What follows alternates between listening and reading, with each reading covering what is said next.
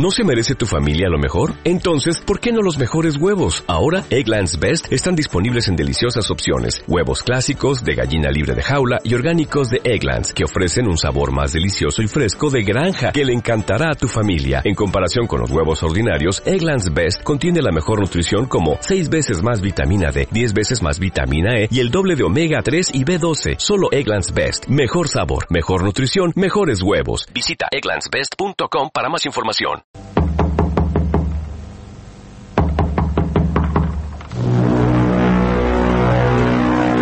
Son las 10 de la noche. Se abre la puerta del misterio.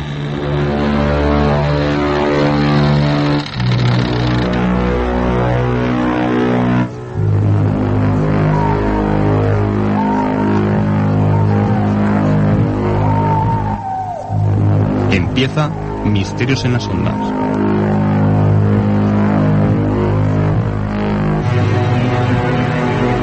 Un programa de Radio Dasbern. Dirige y presenta Ramón Álvarez.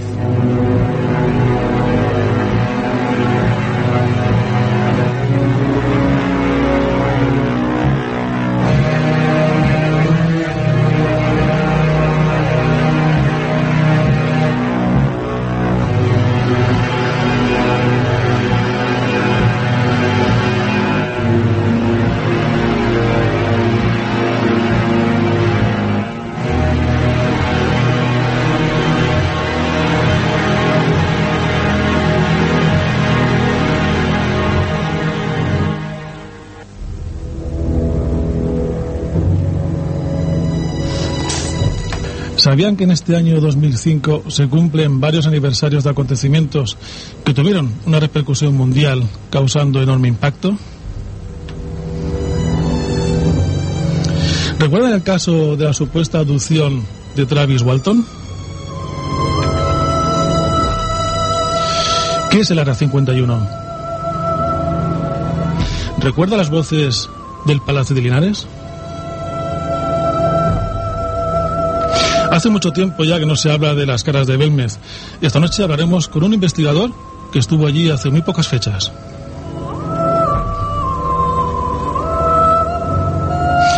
Existe una iniciativa francamente interesante. ¿Qué les parecería si en un futuro se legalizaran las paraciencias en España? Legislar el mundo del misterio.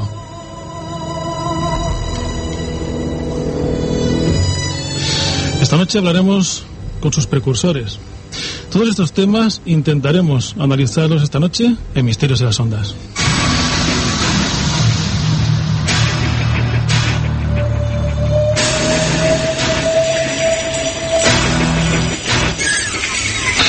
Hola amigos, muy buenas noches. Bienvenidos nuevamente a Misterios en las Ondas, el programa radiofónico y misterioso en las noches de Barcelona.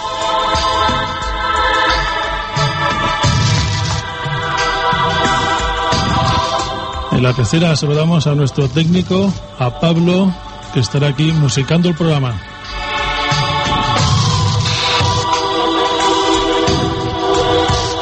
Y a locución, como siempre, vuestro servidor, Ramón Álvarez.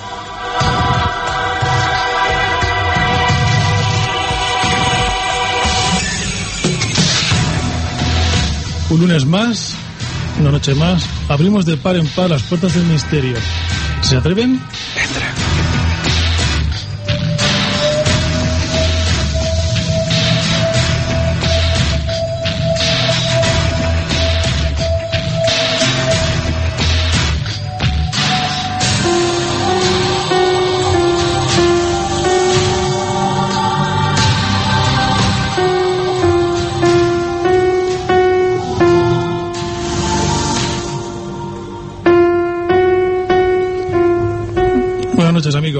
Cuando son las 10 y 6 minutos de la noche, empezamos en directo en Misterios de las Ondas. Antes de nada, hay muchos temas que tratar. Como han podido ver en el sumario, los vamos a intentar resumir, porque es que no hay otra forma de hacerlo. Vamos a saludar aquí al estudio. Tenemos a Marisol Roldán. Buenas noches, Marisol. Muy buenas noches, Ramón. Encantada de estar contigo y con tus oyentes. Un placer que vuelvas. Hace tiempo que no ibas por aquí. Mío, mío el placer. De verdad, que me siento muy a gusto cuando vengo. Y José Antonio, tú también estás por aquí. No sé si hablarás hoy. Pues sí, buenas noches, Ramón. Eso dice que estoy por aquí, pero habrá que, habrá que averiguarlo, ¿no? No lo sé. Si hablas, es que estás. Si pego un golpe, dos golpes, quiere decir que no, y un golpe que sí. y ahora sé si a ver, nuestro técnico, desde luego, es una persona que nos va a poner los pelos en algunas músicas como auténticas escarpias.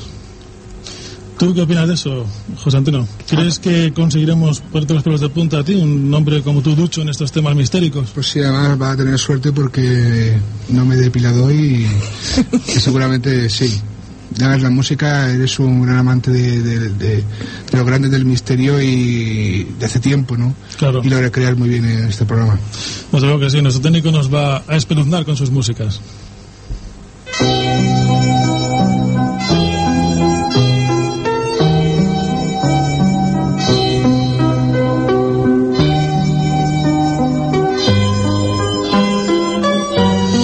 También tenemos en Valencia a un buen amigo a Paco Mañez, investigador también de todos estos fenómenos anómalos y autor de tres libros que acabo de recibir hace unos días y tengo que agradecer por ello a su autor.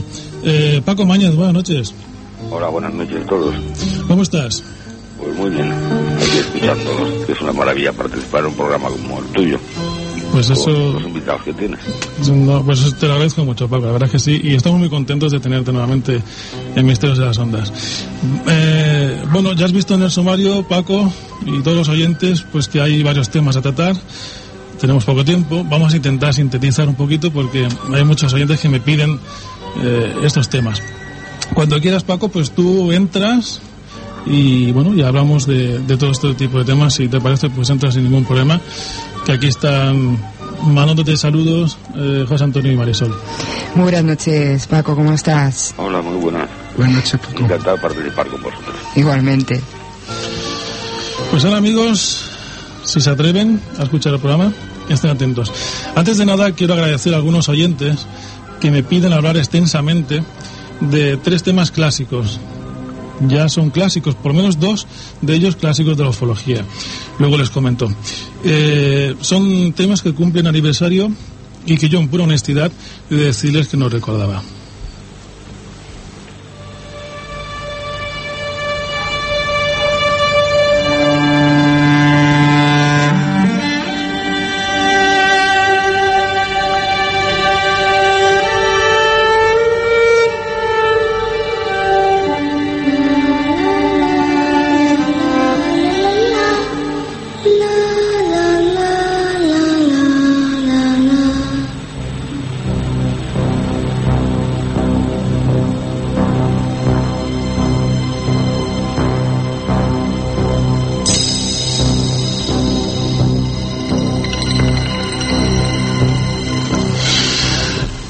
Ceñirnos en el primero de ellos, que es el más cercano a nosotros, ya que ocurrió aquí en España, concretamente en Madrid. El pasado 29 de mayo se cumplieron 15 años desde que saltaran a la opinión pública las famosas psicofonías del Palacio de Linares en la Plaza de las Cibeles en Madrid. Ustedes recordarán que hace ahora justo dos semanas, cuando entrevistábamos a Miguel Pedrero, se hizo una breve reseña sobre el Palacio de Linares, hoy convertido, quizá afortunadamente, en Casa de América. Sonaba así una de aquellas supuestas psicofonías captadas en el Palacio de Linares.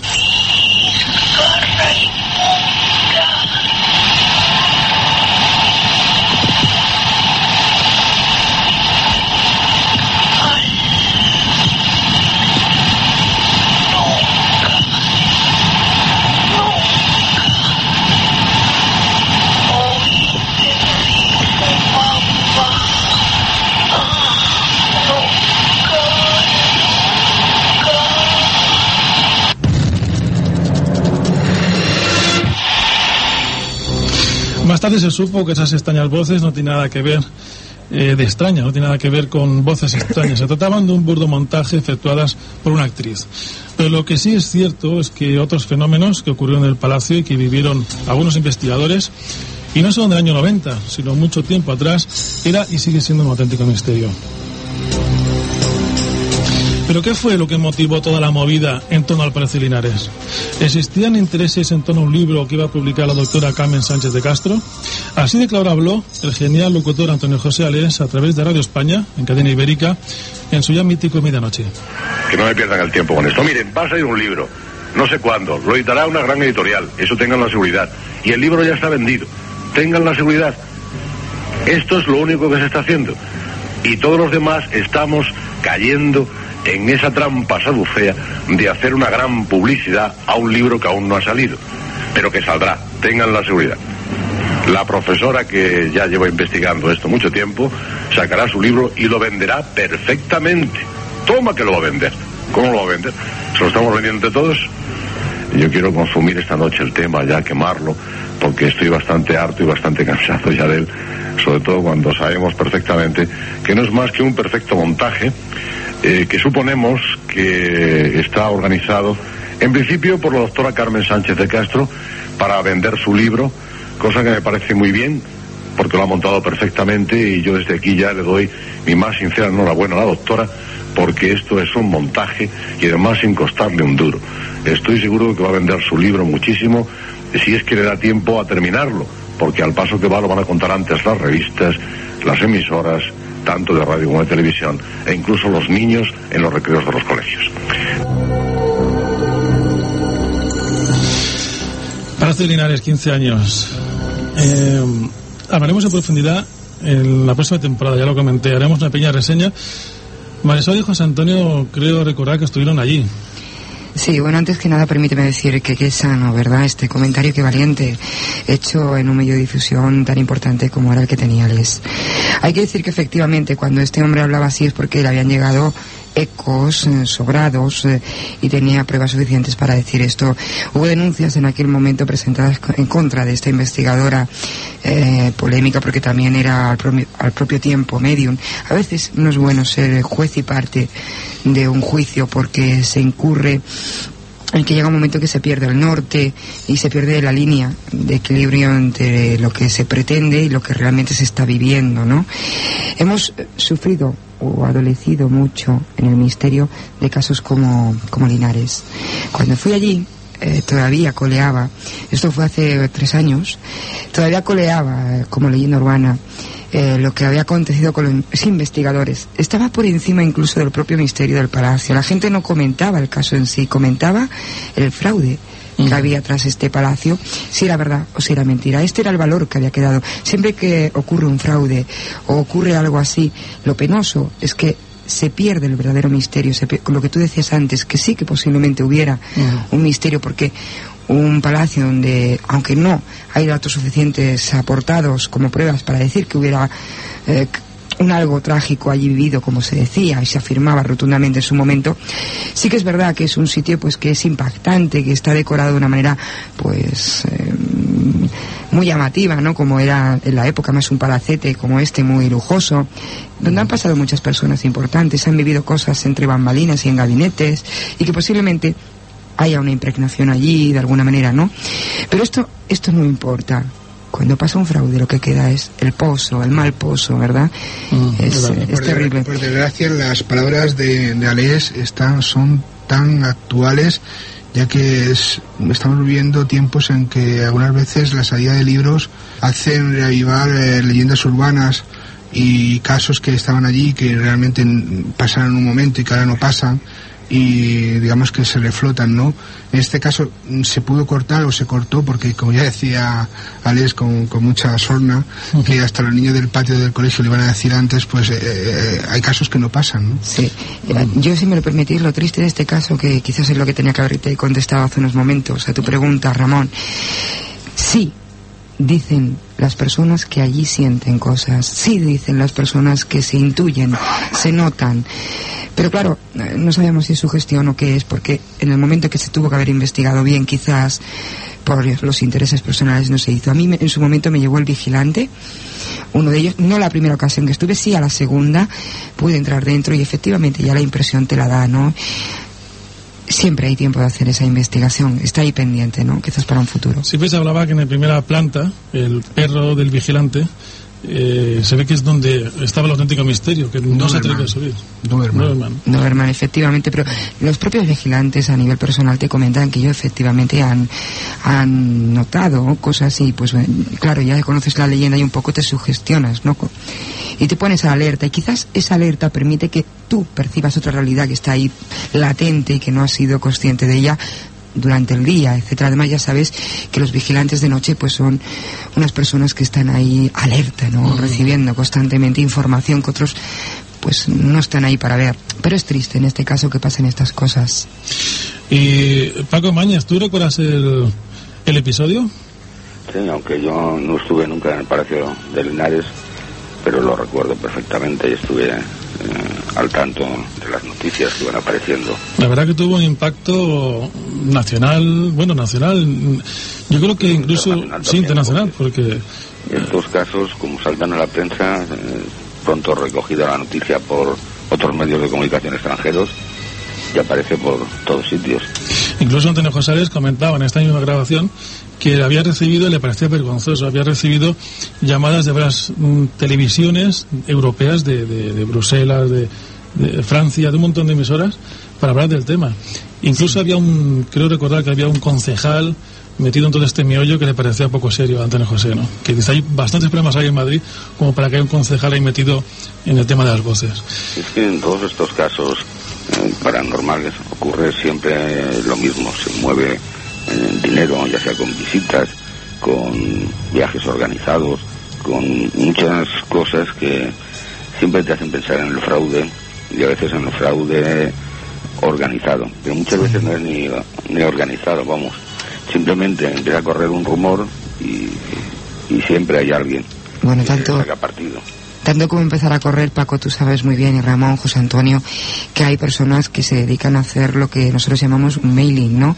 Es mandar a prensa, a conciencia, la información de que allí está aconteciendo algo, incluso antes de investigar los casos, ¿no? De saber exactamente eh, qué es, en conclusión, lo que está pasando. Yo creo que en este caso yo...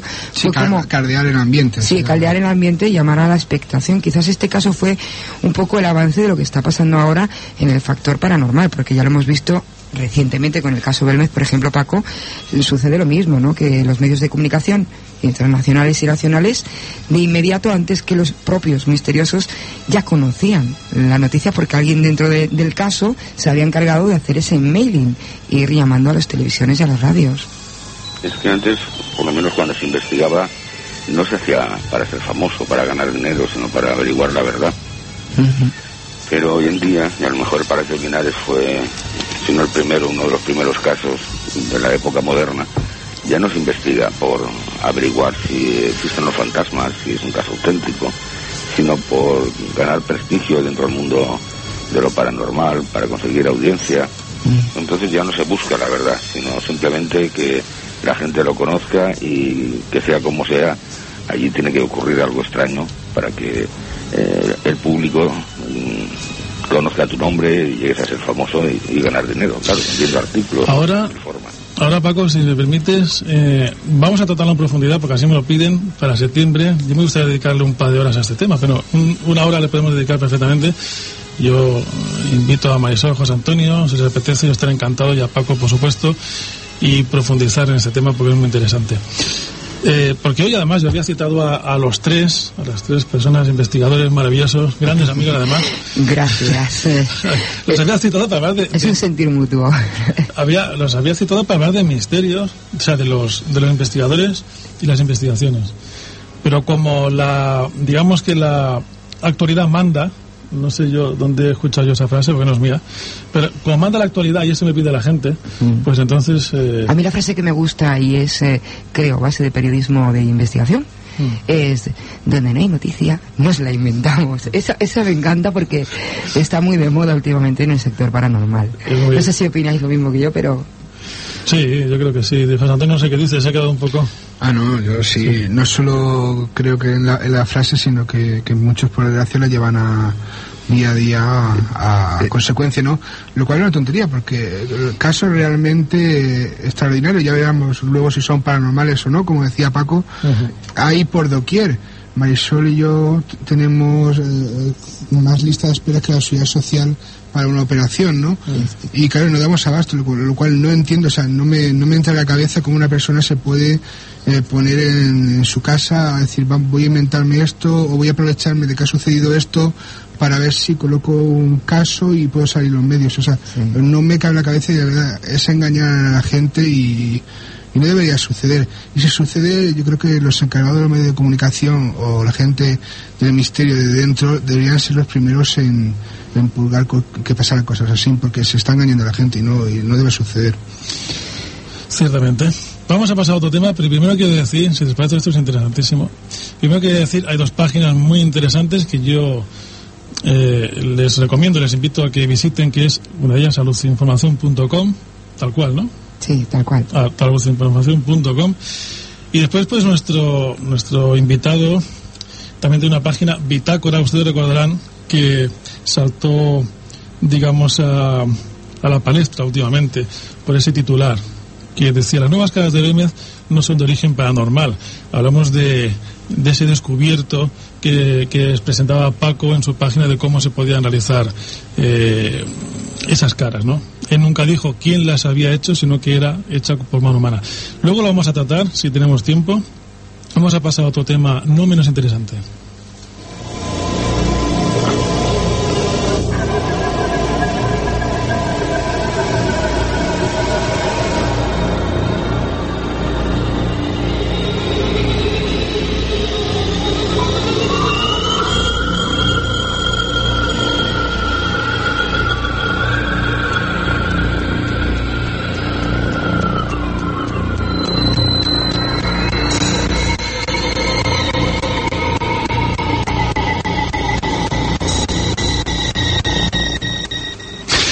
Se ha comentado que las autoridades militares han llegado a examinar naves procedentes de otros mundos, naves alienígenas. Y no solo eso, sino que incluso se comenta que existe un intercambio mutuo de tecnología, un intercambio entre los gobiernos y los extraterrestres. A mí personalmente esos comentarios que además se remontan a los años 40 me parecen muy arriesgados. Hay un lugar muy concreto donde siempre se ha dicho que se realizan pruebas de vuelo con naves alienígenas capturadas.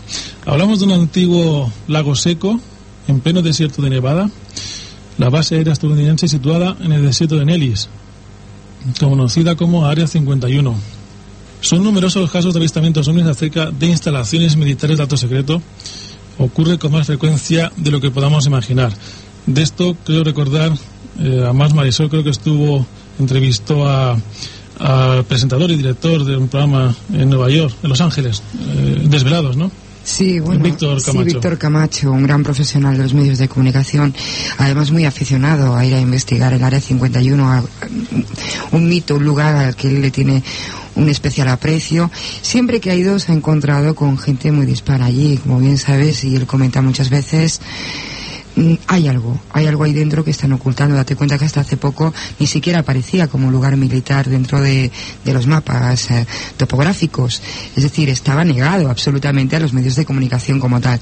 Hoy en día, afortunadamente, en este aniversario ya sí se recogen los mapas geológicos, pero eh, se le da no la importancia que tiene, sino que se recoge como una serie de hangares e instalaciones de subuso que tiene pues las fuerzas aéreas y algunas eh, fuentes de, investigación. No, no, determina muy bien el qué, ¿no?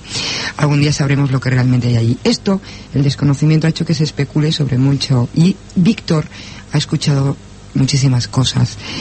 El mito es que debajo de esto hay unas instalaciones montadas, debajo de estos hangares, y bueno, allí tienen de todo, desde esos eh, trozos que pudieron rescatar de Roswell, Nuevo México, eh, hasta, bueno, pues otros accidentes aéreos, otros craft, como llaman por allí, que se han dado posteriormente. También se habla de, de, experimentación eh, genética, de clones que se estaban haciendo allí, etcétera. Lo cierto es que no sabemos hasta dónde llega el mito y hasta dónde la verdad.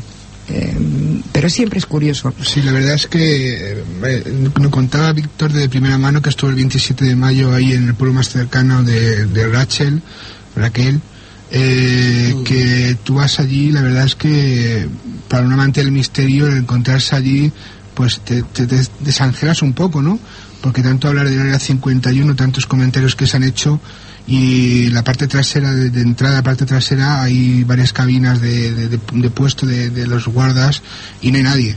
Aquello estaba más desierto que una película de Spaghetti Western después de hacerla, ¿no?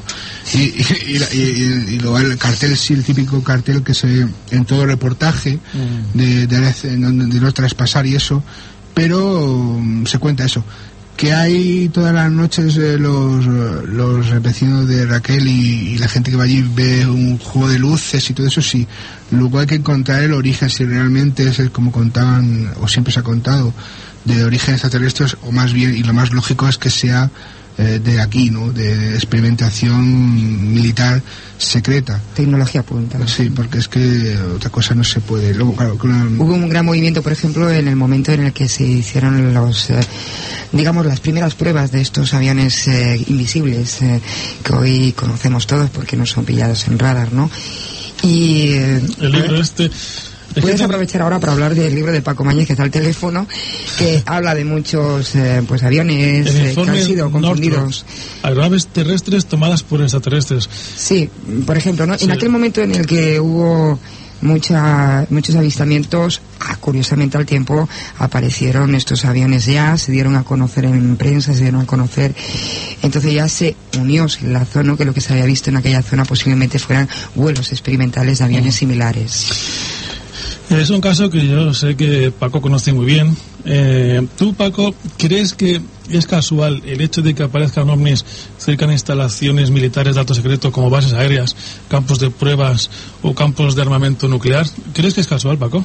Pues no, es precisamente porque ahí es donde los humanos estamos probando las nuevas tecnologías y muchas veces las tecnologías aeronáuticas, la mayoría, la mayoría de ellas, mejor dicho. El área 51 precisamente tomó fama de base secreta por uno de estos aviones.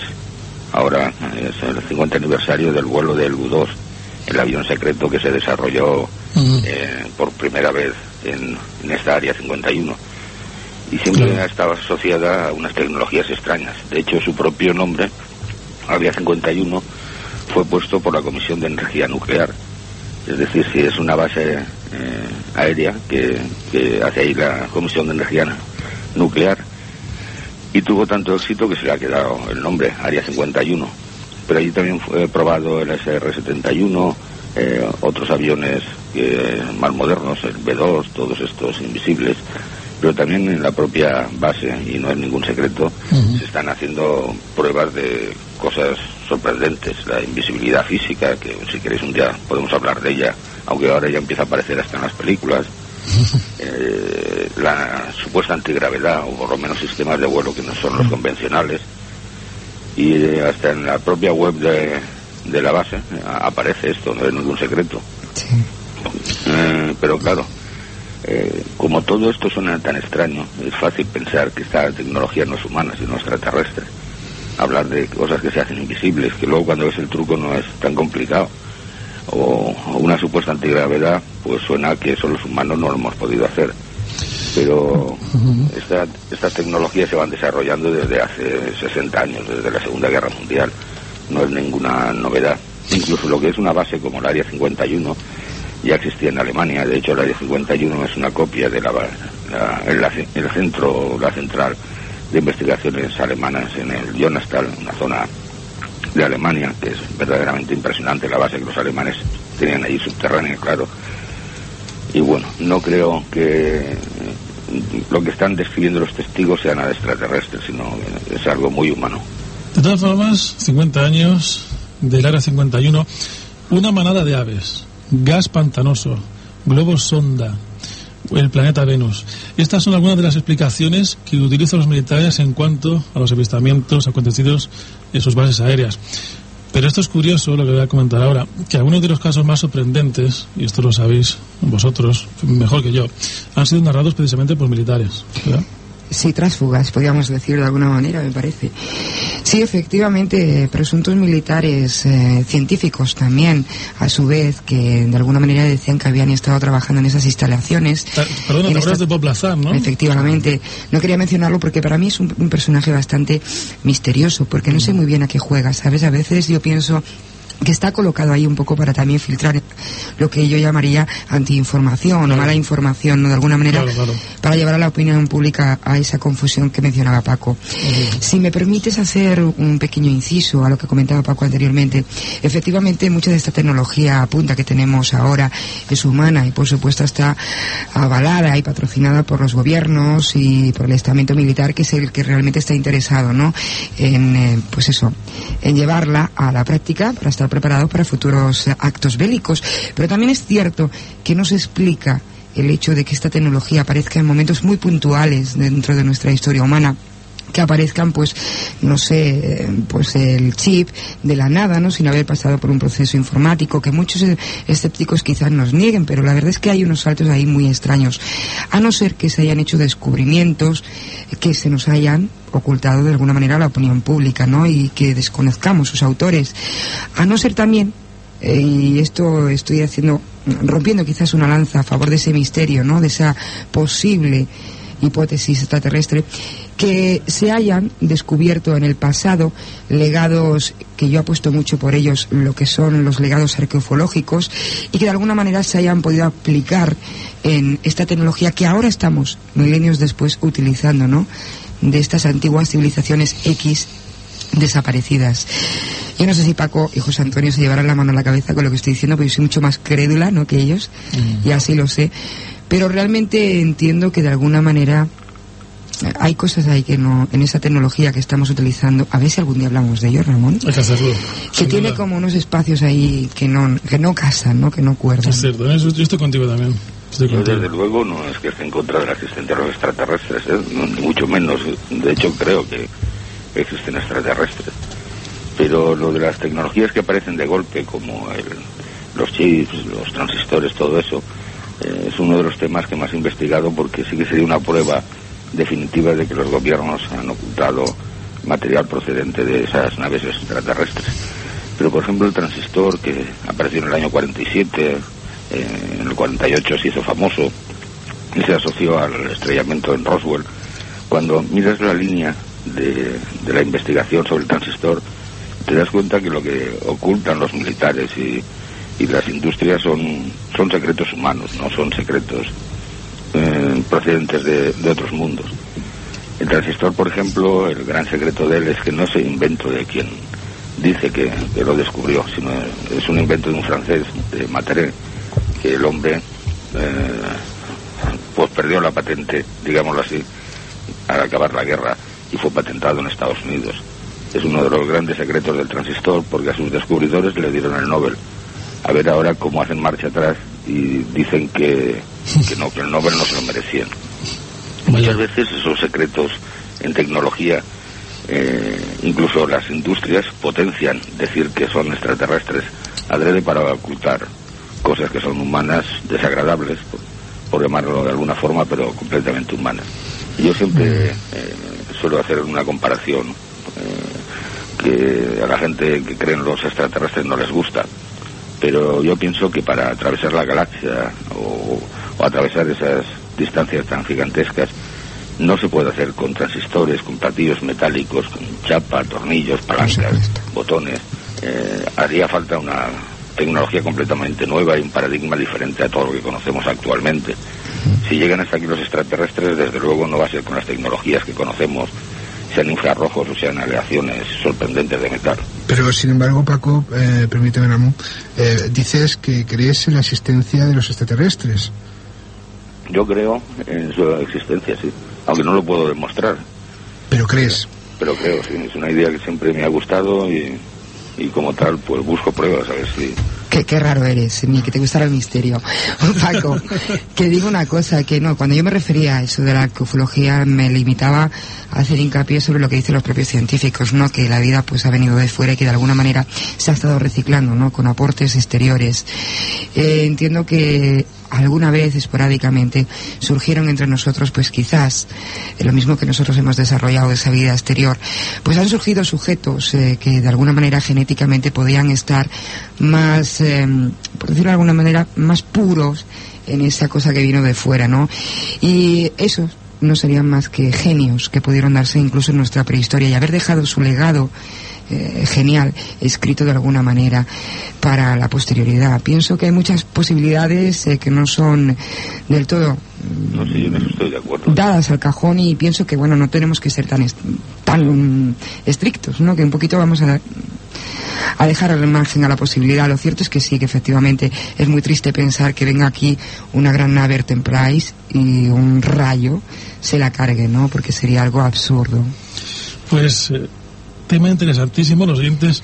Desde luego hay que darle nuevamente eh, la razón a los oyentes porque me pedían hablar de este tema 50 años del tema Área 51 y esto es, francamente, da para mucho, da para, Para un programa. da para un programa. El área 51 es un tema fascinante. Es fascinante. todo lo asociado a ella, claro. Paco, yo contamos contigo nuevamente eh, para hablar de esto, pero en profundidad, como dice mi buen amigo Sebastián Darbones. Con pro- en profundidad, ¿vale? Eso cuando queráis, hacemos un programa sobre el tema. Lo vamos a hacer, por supuesto. Ahora vamos a pasar a otro tema no menos misterioso.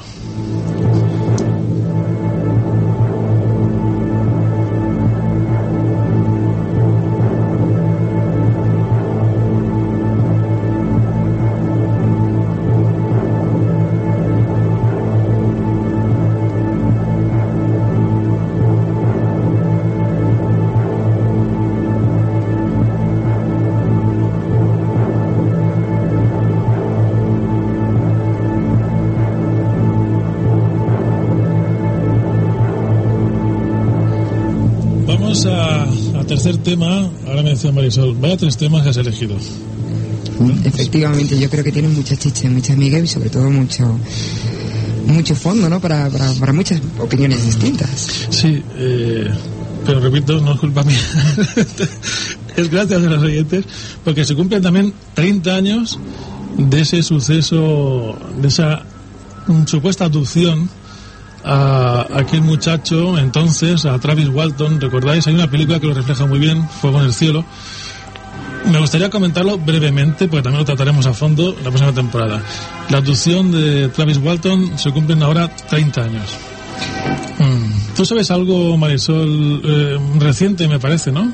Bueno, eh, no, lo ¿No? que pasa que más que saber lo que sí es cierto es que hay margen a mucha polémica.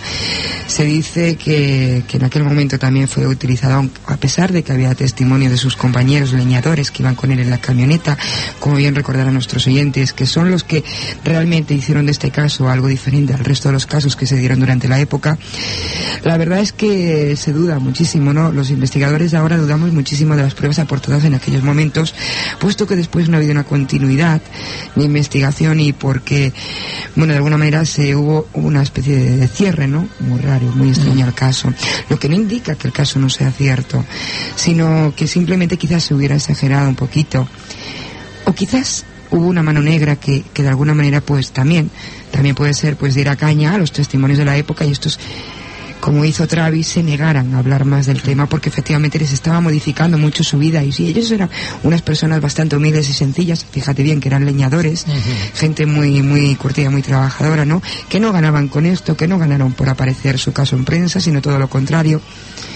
O quizás sí ganó, porque hay que preguntarse que se hizo una película, se hizo un guion, eh, fue portada de muchísimas revistas de la época. O sea, ahí está la polémica. ¿Ganó o no ganó? No, que sabe. Desde luego, ellos dicen, en aquella época, tú sabes que se, se, se remetieron a la prueba del polígrafo. Sí, pero polígrafo, bueno, Claro. eh, yo no dudo de la palabra de que efectivamente esas personas aquella noche en ese camino no lleno de, de bosque nada más, Mm. efectivamente no vieran algo. Ahora eh, también efectivamente está el testimonio de, de cómo se encontró a Travis, ¿no? Y en las condiciones Mm. físicas deplorables en que se encontró y no fue ya por sus compañeros, sino por otro tipo de personas. Bueno, ahí está, ¿no? Es un caso que 30 años después es imposible, Ramón, de que podamos saber exactamente qué pasó aquel día. Únicamente tenemos el testimonio y, bueno, ahí está la, la doble vertiente de esa baraja, ¿no? Y, no sé, Paco, ¿tú qué opinas? José Antonio, ¿tú qué opinas? Yo la verdad que sí, el Palacio de Linares me asusta porque hace 15 años. y soy 30 capaz son muchos. Este me asusta más porque hace 30 también me acuerdo de él. Desde luego. Lo cual significa que me estoy haciendo ya muy mayor. Y es que, ¿sabes lo que pasa? Que, que me gusta ser justa con todos los casos y entiendo Entiendo que, claro, ni quiero ser escéptica ni creyente, porque más bien soy tendencia a, cre- a creer en el misterio, ¿no? Pero 30 años eh, y, y no habiendo además tú conocido de primera mano Claro. lo- el testimonio, no habiendo podido investigar, pues conociendo todo lo que se hace dentro del sector, ya una duda hasta de su propia sombra, ¿no? A un me caso- ocurre lo mismo. Yo creo en estos temas, pero eh, creo el de Travis en Estados Unidos no lo he podido investigar. Pero cuando lees o, o te acuerdas de lo que leíste en la época, pues te quedas un poco sorprendido de todo lo que ocurrió, de todo el boom que se le dio al caso. Tuvo una repercusión mundial, desde luego. Luego la película que se hizo y el libro, aún se sigue vendiendo el libro, ¿eh? Claro, claro. En Internet se puede encontrar que se siguen haciendo ediciones. Si por lo menos hay suerte de cuando sucede un caso de este tipo, hay gente realmente eh, que investiga el caso, que, que coge las pruebas ese- en ese momento y que sigue unas pautas de investigación correctas, pues luego se tiene la suerte de que 30 años después pues se puede hacer una revisión y se puede seguir más o menos y, y saber lo que pudo haber pasado, ¿no? Es muy difícil, ¿no? Difícil. Pero claro, si hoy en día está pasando una noticia y tú estás viendo que aquello es lo que es y, y al día siguiente te están contando una milonga de, de que están vendiéndote la, la feria, pues imagínate hace 30 años y, y en Norteamérica. De todas maneras, eh, hay que decir, eh, yo, vamos a dejar también una lanza rota para este caso. Hay que decir que en torno a él se han dado esos típicos patrones que después hemos visto durante 30 añ- años, dándose en otros abducidos. Quizás en este caso, por el nivel testimonial, era muy impactante, no porque fueran de primera línea. A mí no me gusta este término, pero se llama a oficiales eh, de fuerzas aéreas, a personal de policía, militares se llaman de primera línea. Lo cual ¿no? es una tontería, porque lo mismo puede mentir un piloto de, un, de un caza que, que, Sí. que- que- que el abuelo de, de- del pueblo. Pero en este caso, bueno, pues hacer tanto aporte testimonial y bueno, pues eso, la verdad es que es impactante el caso. Y Perdón. luego, además es que muchas veces los propios abducidos, los propios testigos de estos hechos sorprendentes, eh, resulta que trabajan para los propios gobiernos. Eh, ya que hemos hablado del Área 51, el caso de Bob Lazar, eh, hay un ufólogo, Jacques Vallée, que hoy en día no le hace nadie caso al pobre hombre porque es muy partidario de la hipótesis terrestre, pero para que los oyentes hagan una idea de quién es, es el, el que se basó Spielberg eh, para su película Encuentros en la tercera fase, el ufólogo que sale con acento francés, pues quiso saber quién era Bob Lazar y se fue a entrevistarlo. Y se quedó de piedra, porque Bob Lazar es un chivato de la policía que lo que tiene es un bar de carretera. Ni es físico, ni ha estado nunca en el área 51. Y pasa es que en el 89 No, pero- pero- apareció diciendo que era un antiguo empleado del área 51 y que allí había unos secretos inconfesables. Sí, eso decía, desde luego, en el año 89. No, pero ciertamente estuvo trabajando con, eh, en- o sea, estuvo trabajando en equipos científicos y posiblemente sí ¿no? que tenía alguna carrera hecha al respecto. Ujú. Lo que pasa que quizás, eh, pues es, es un personaje, de- no me gusta hablar de él por eso, porque es como echarnos tierra a nuestro propio tejado, ¿no? A, a los temas que realmente nos gustan, porque es deprimente tener que hablar de, de, de- de cosas que se han exagerado, hinchado, como dice Paco, ¿no? Y es triste y penoso.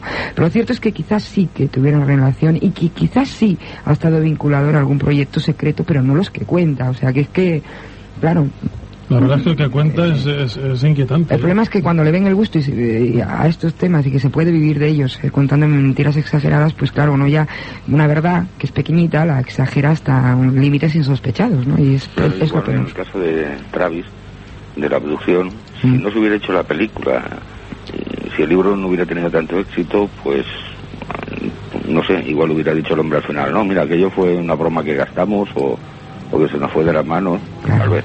Claro. Pero cuando uno empieza a ver el dinero es muy complicado hacer marcha atrás y decir, no, no, esto que me está dando de comer o me está haciendo rico, no, no sucedió. Sí, pero cuidado que tampoco no se puede afirmar que aquella noche me dieran cervezas y vinieran de una fiesta después de haber recogido la leña y tampoco no se puede afirmar que lo que vivieron todos fue una broma del grupo hacia esa persona que era Travis.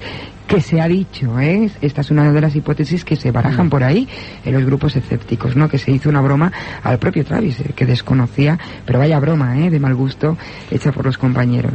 De todas formas, lo trataremos en profundidad y pondremos cortes del propio Travis, unos cortes recuperados de hace muy poco, hace año y poco, lo que- sí, hablaba eh, Travis Walton del tema y salía con uno de, de los leñadores, ¿no? Y también palabras de Bob Lazar, que es una persona que a mí personalmente pues me, me, me, me cae simpático, que le vamos a hacer. Y hablaremos, ponemos a un corte suyo también, que es muy interesante. Y luego los oyentes, pues que, como dice José Antonio Marisol. Porque es simpático porque te, te, te, te da, te hace broma lo que dice, ¿o qué? Sí, es, es agradable.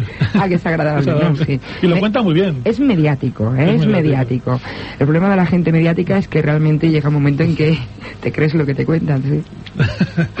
Nosotros exponemos eh, aquí sobre la mesa eh, los testigos, los testimonios y luego la gente que, que juzgue. Efectivamente, ahí está la libertad. ¿No, Marisol? Sí, ahí está la libertad. Hay una risa así. No, no, no, es que cae eso sobre, sobre la mesa, Sí. no literalmente, no ponemos los testigos sobre la mesa, que no se vayan a creer que estamos haciendo aquí rituales raros. No, no, no. pero por lo menos... Aquí hay luz, hay luz y... No, no, pero lo que se intenta es sobre todo eso, que la gente eh, aficionada al misterio realmente tenga eh, un abanico de, de- de posibilidades, de, de- de Claro. informaciones que, que otros medios no se dan, ¿no? Y así gracias a programas como el tuyo y a otros programas a nivel local, como en el caso de Francisco que está cerca de la Dimensional Ujú. y muchísimos programas que hay de, de radio en, en España, pues va conociendo parte de ese misterio, ¿no? Y la gente se puede puede discernir y, y hacerse una idea global de lo que sucede realmente, ¿no? Que antes no sucedía. Desde luego. Bueno, pues pasamos a otro tema. Tampoco nada, poco, poco interesante. Dicho al revés.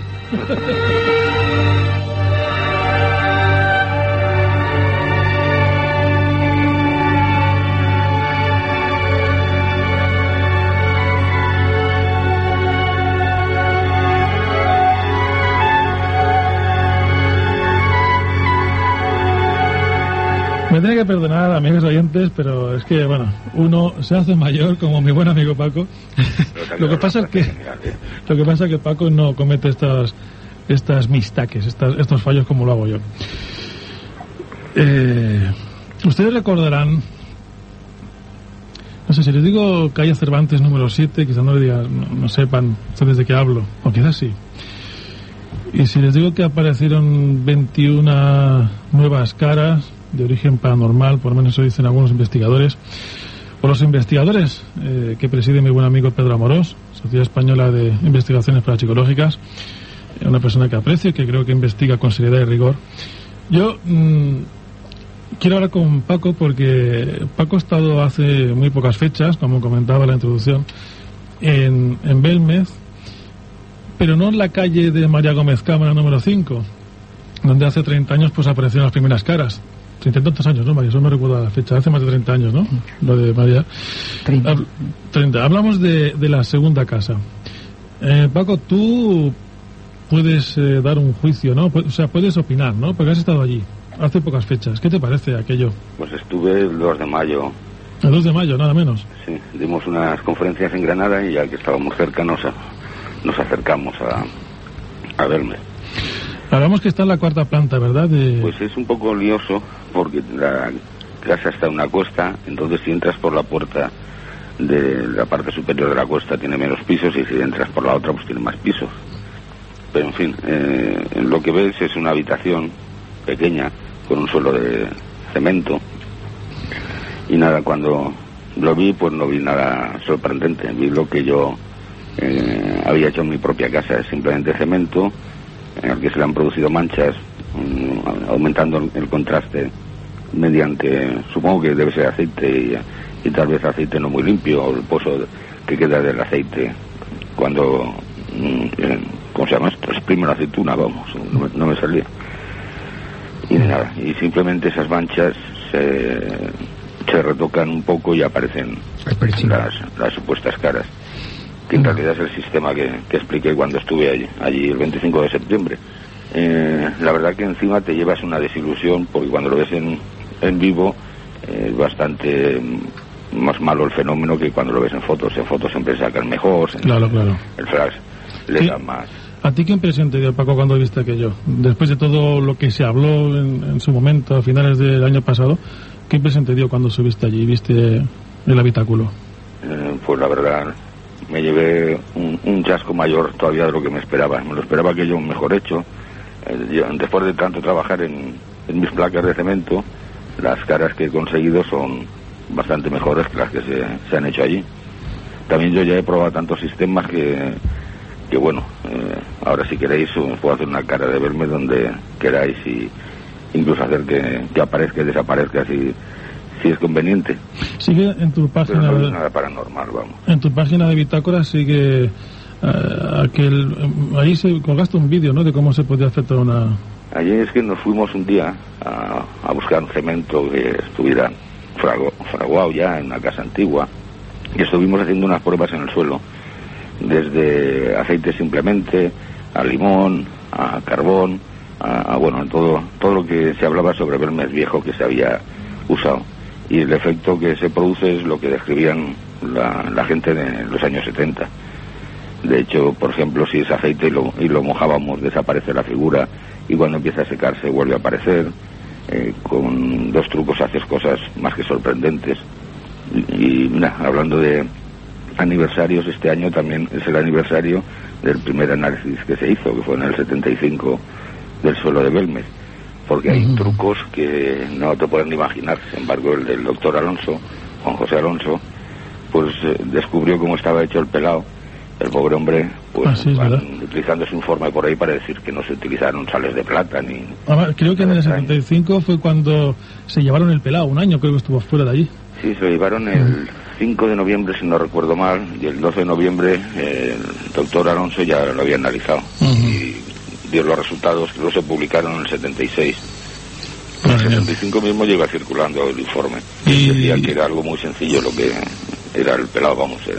alguien había puesto, o, o sin querer había caído en el suelo, eh, materia orgánica, es decir, algo de la cocina, sean restos de pimiento, de morcilla o lo que fuera, en el cemento fresco y, le habían dado un pisotón lo- incrustándolo en el, en el cemento. Lo que es la silueta de la cara del pelado es el pisotón, lo que es la nariz, la boca, todo esto sería lo- la materia esta orgánica que Alonso directamente en su forme lo llega a poner entre comillas y ha sido puesto con intención, pero parece indicar que ha sido puesto con intención. Eh, Intentamos localizarlo al hombre y ya ha muerto, ha fallecido, pero hablamos con su hijo y su mujer y eh, los dos nos dijeron lo mismo, de que el doctor Alonso decía que aquello era un fraude y que él había estado también practicando, como he hecho yo, varios sistemas para hacer caras basándose en lo que había visto y en los análisis. Todas estas referencias de Belmez Viejo, y hablaremos si queréis un día también con tranquilidad, pues Belmez Nuevo, mm, encima es que no es ni un trabajo, mm, no sé cómo decirlo, bien hecho como Belmez Viejo, sino que es algo muy, muy cutre. Es unas manchas simplemente modificadas y ya está. Bueno, eh, ¿vive alguien allí ahora mismo en, en la- o sigue estando deshabitada? Cuando yo estuve, parece ser que vivir no viven. Eh, simplemente abren la casa para que entre el público, deje la propina y se vaya. Pero tiene un horario de visitas. Nosotros llegamos de los primeros y nada, por lo que vi allí no deben vivir. De hecho, la casa antes estaba alquilada a unos peruanos que trabajaban en el campo. O sea que de la familia allí no debe vivir actualmente nadie, a no ser que ahora con todo el tema de las caras un familiar haya vuelto a habitarla. Bueno, eh, Marisol, José Antonio quieren aportar cosas, quieren hablar, pero es que el tiempo se me echa encima. Y vamos a pedir a técnico que ponga un poco de música y vamos a cambiar de tercio los últimos minutos que nos. Quedan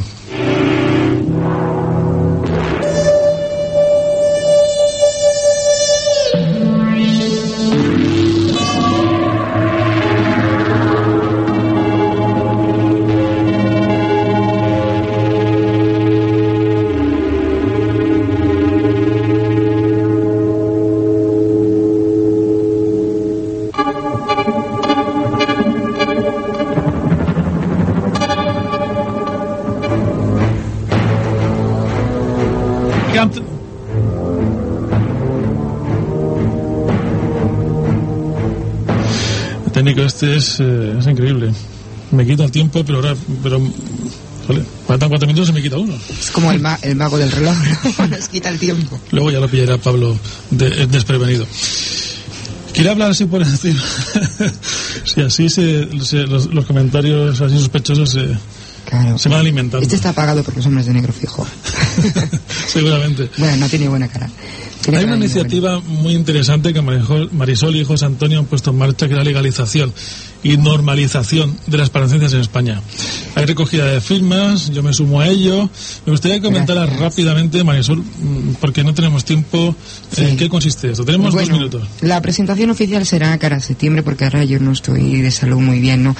En realidad es una iniciativa que parte de nosotros, pero queremos hacer extensible a todo aquel que quiera participar en la legalización y en la, vamos, en llevar la cara formal ya de la paraciencia a debate. Cuidado, no estamos haciendo ahora mismo estamentos, ni estatutos, ni nada de esto. Lo que queremos es que realmente se debatan las posibilidades de integrarlas dentro de la profesión. Que se haga de una vez eh, seriedad con estos temas, que también los profesionales que nos dedicamos a ello, da igual en las disciplinas, si es periodismo, si es investigación, si es lo que sea, pues que realmente tengamos una cabida dentro de la sociedad, como lo que realmente nos gusta hacer y la vocación que tenemos, ¿no? Si alguien se quiere unir a ti, como hoy no tienes tiempo, déjalo para otro día, Ramón, y que mm. se pongan en contacto contigo a través de tu email, ¿no? Y tú no lo pasas, ¿te parece? Sí, a través de... O si no, yo voy a dar aquí dos direcciones, a, través de misterios y las ondas arroba yahoo.es. Eh, recuerden que es necesario e imprescindible que para que la firma sea válida, en este caso, tiene que ir acompañada del DNI.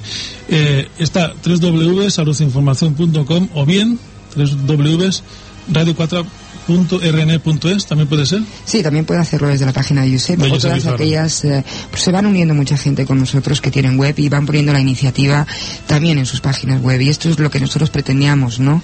Al principio que queríamos que lo hicieran, pues, gente más conocida, pero Amigos, no se lo es una carta enviada a la ministra de Educación y Ciencia y bueno, yo les recomiendo que se sumen a ello, que es una tarea, es una iniciativa interesantísima.